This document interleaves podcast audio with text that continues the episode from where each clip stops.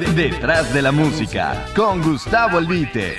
Hola queridos amigos de iHeartRadio, ¿cómo están ustedes? Mi nombre es Gustavo Albite Martínez. De entrevistas, de confidencias, de pláticas circunstanciales con los protagonistas vivos de esta historia, algunos que ya fallecieron, se quedaron en el camino, he sacado esta plática para ustedes.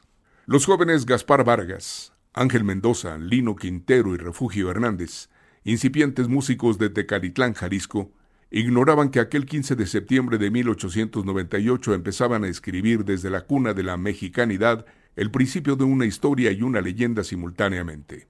Esas fiestas patrias entonces significaron la cuna del colectivo musical que daría identidad a un país en el mundo hasta hoy y siempre. Vestidos de humildad pueblerina y de ingenuidad en el conocimiento elemental de la música regional, aquellos músicos se sorprendían de la admiración y la alegría que encendían en la gente sones de su tierra. Cada vez eran más quienes en verbenas populares de la región vibraban con el flamante mariachi de Gaspar Vargas, incluidas las dulces notas del arpa de Manuel Mendoza. Su sonido era distinto, sus armonías únicas, y no era más que la copia del sonido del viento entre los magueyes, como si la melodía del campo fuera dictada por Dios. En 1930 la Ciudad de México se ilumina de brillantes colores, cuando en su corazón suena la representación filarmónica de Jalisco y Colima por primera vez. Empezaba el mariachi, de forma natural, a hacer valer su derecho de dibujar musicalmente la belleza de un país en el mundo. En esos años, Silvestre Vargas, violinista del grupo desde 1921, toma la dirección del mariachi y en el principio de su evolución el grupo crece al número de siete y la galanura del traje de charro jalisciense en el estilo campero será su atuendo para siempre. El mariachi Vargas inicia con su nombre en la historia cuando Lázaro Cárdenas lo reclama como música de su campaña electoral, sonando en los más apartados rincones. Una vez presidente, Tata Lázaro, la esfinge de Jiquilpan, auspicia que el mariachi tome como plataforma universal de lanzamiento la Ciudad de México. La joven industria fonográfica imprime en el acetato el nacimiento y desarrollo de la identidad musical de México y el cine en su mejor etapa retrata en la pantalla la gallardía y personalidad del mariachi Vargas, que no se parece a ninguna otra expresión artística.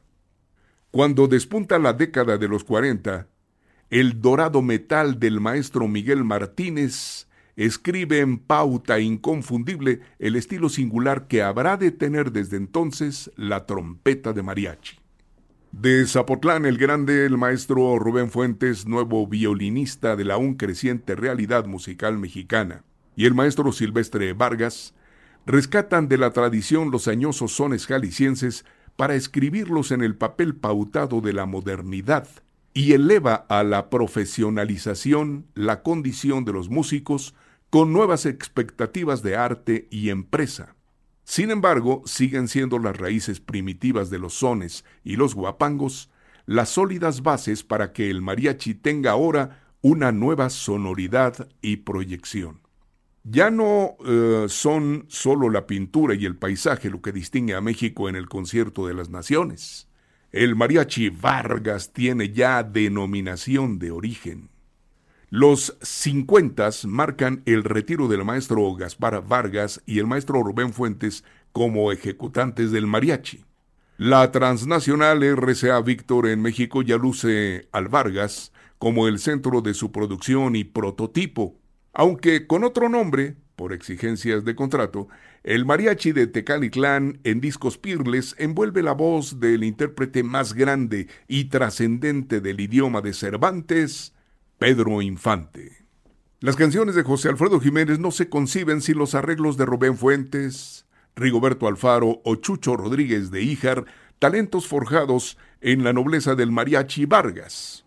Lola Beltrán, Pedro Vargas, Miguel Aceves Mejía, La Curí, María de Lourdes, Agustín Lara, Luis Miguel, Linda Ronstadt, José Feliciano, Plácido Domingo, José Luis Rodríguez y Juan Gabriel lucen en la marquesina de su éxito el respaldo inefable del mariachi Vargas.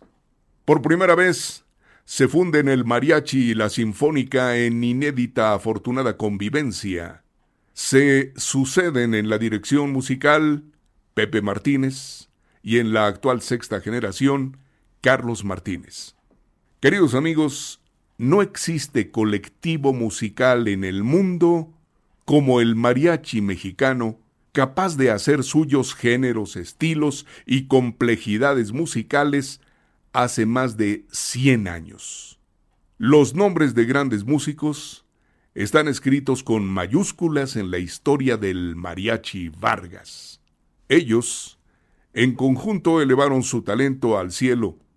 Por eso México vuela en las alas de un mariachi. El mejor mariachi del mundo, el mariachi Vargas de Tecalitlán. La pura historia y de memoria.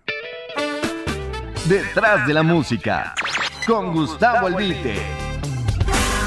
I heart radio.